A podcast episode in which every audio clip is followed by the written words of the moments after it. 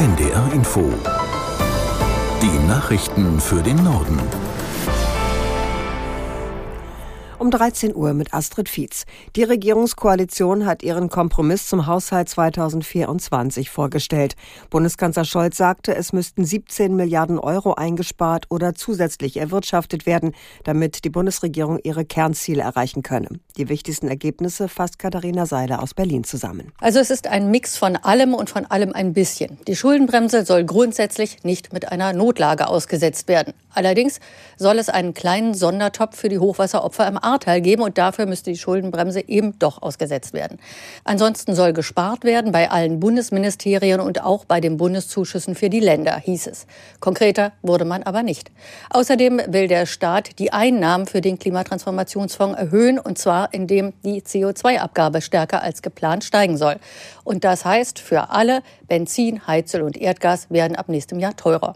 Dafür allerdings will die Regierung unter anderem weiter daran festhalten, den Aufbau der Wasserstoffwirtschaft zu unterstützen.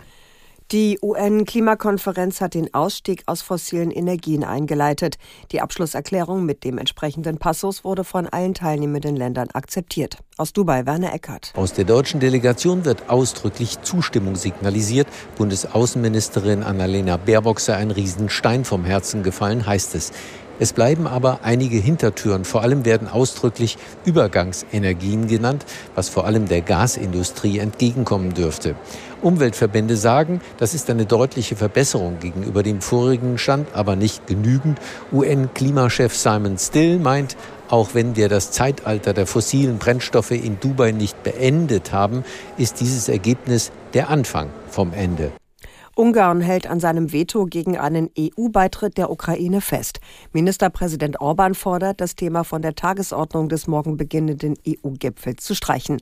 In der Frage um weitere finanzielle Hilfen für die Ukraine könnte es allerdings Bewegung geben. Aus Wien, Silke Hane. Im Gegenzug verlangt Ungarn die Freigabe von rund 30 Milliarden Euro europäischer Gelder.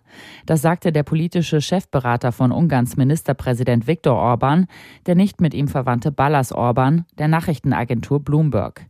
Die Mittel für Ungarn und das Geld für die Ukraine seien zwar getrennte Angelegenheiten, weil das Geld für die Ukraine aber aus dem EU-Haushalt kommen solle, würden die beiden Themen verbunden. Die EU hatte rund 30 Milliarden Euro Gelder für Ungarn eingefroren, weil sie Rechtsstaat und Demokratie in dem Land in Gefahr sieht.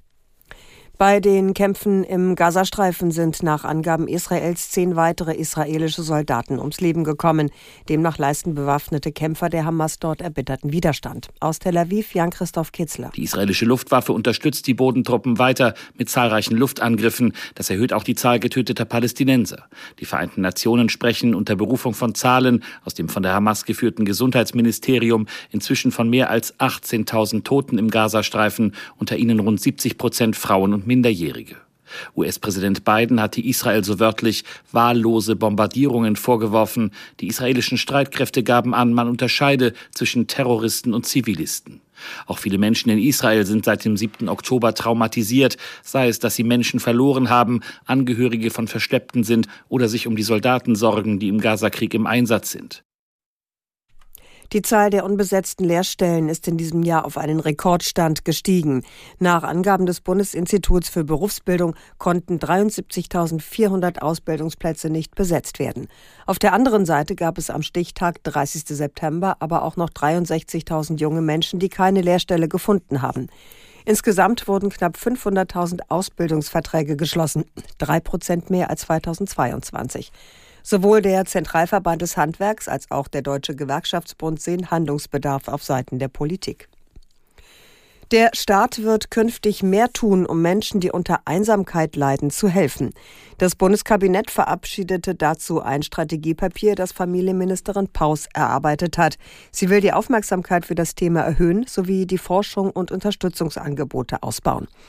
Die Wartezeit auf Therapieplätze soll verringert werden. Nach den Worten von Paus bricht die Regierung mit diesem Schritt ein Tabu und setzt ein Signal. Einsame Menschen seien nicht allein. Das waren die Nachrichten.